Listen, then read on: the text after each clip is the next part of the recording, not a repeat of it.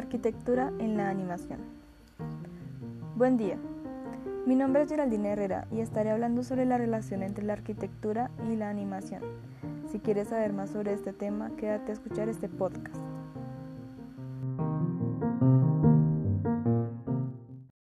A lo largo de la historia, la arquitectura ha inspirado al mundo con las variaciones y adaptaciones que ha tenido en el transcurso del tiempo.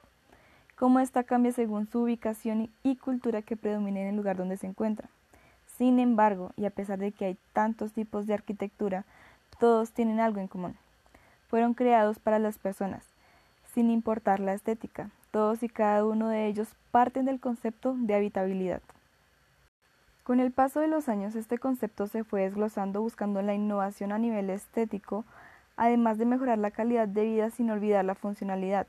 Por esto mismo comienzan a aparecer proyectos como el Walt Disney Concert en Sydney, la Catedral de Notre Dame en Francia o la Ciudad Prohibida de China. Todos estos edificios únicos y totalmente distintos, pero que marcaron un hito en la historia y en el mundo de la animación. Ahora bien, podemos reconocer estas obras en películas como Buscando a Nemo, El Jorobado de Notre Dame y en Mulan, demostrando la importancia de estas construcciones para poder generar un contexto más real a la historia que se proyecta. Sin embargo, la arquitectura en la animación no solo se limita a ser representada por proyectos grandes o llamativos, sino también desde lo cotidiano. Por esto nos trasladamos al tipo de animación japonés, donde se muestran ejemplos claros de cómo las calles, vías, hasta fachadas de predios comúnmente no conocidos empiezan a ser importantes en una historia ficticia. Un ejemplo que representa a la perfección esta animación es el estudio Kyoto, que usa lugares reales de diferentes ciudades de Japón para darle vida a sus personajes, además de darle un contexto más propio a las historias que cuentan. Otra característica importante es el manejo de las épocas. Esto se evidencia en el anime Violet Evergarden, donde la historia se desenvuelve en París a mediados de 1888 donde apenas se empezaba a construir la segunda estación de la Torre Eiffel, mostrando así en algunos de sus capítulos el cambio en el contexto y el avance de la construcción. De igual manera, el estudio Ghibli muestra claramente la época y lo integra a su historia sin dejar de lado la arquitectura. Esto lo podemos evidenciar en la película La tumba de las luciérnagas, donde se muestra la forma de las viviendas en las épocas de guerra, cómo las personas se adaptaban y preparaban para los ataques aéreos y cómo un búnker se pudo convertir en un pequeño lugar donde poder estar y sobrellevar esta situación.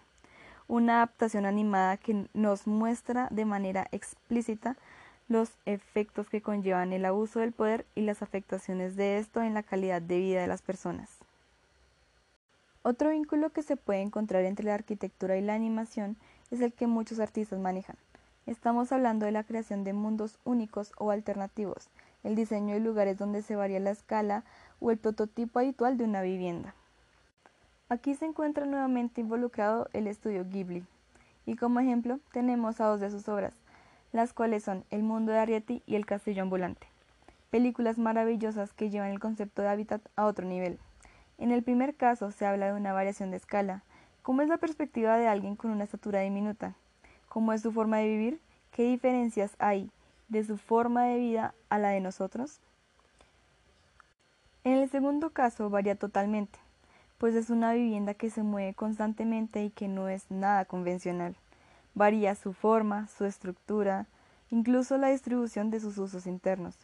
Películas distintas con conceptos opuestos, pero enfoque en el hábitat.